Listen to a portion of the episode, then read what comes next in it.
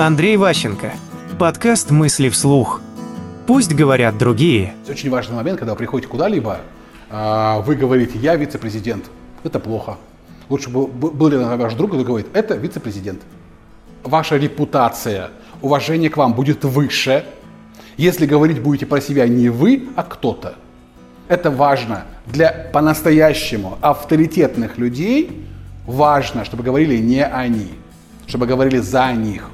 Поэтому это тоже вот на переговорах, например, это имеет значение. Грубо говоря, приходите на встречу продавать что-нибудь. Э, у вас там, не знаю, полный зал э, акционеров, какие-то недовольные борды сидят, типа задолбали, какие-то продавцы. Приходите вдвоем. Один условно молодой, другой пожилой. И молодой там бегает, что-то суетится. И все говорит, товарищи, а вот сейчас перед вами выступит великий и могучий Петр Петрович Иванов. Вы его не знаете? Да это же твою мать. Это... То есть и люди в это верят. То есть парадокс, мы верим другим, когда они рассказывают о ком-то еще. То есть рассказ другого о нас важнее, чем наш рассказ о себе. Мысли вслух. По материалам курса Андрея Ващенко «Деловые коммуникации 2.0».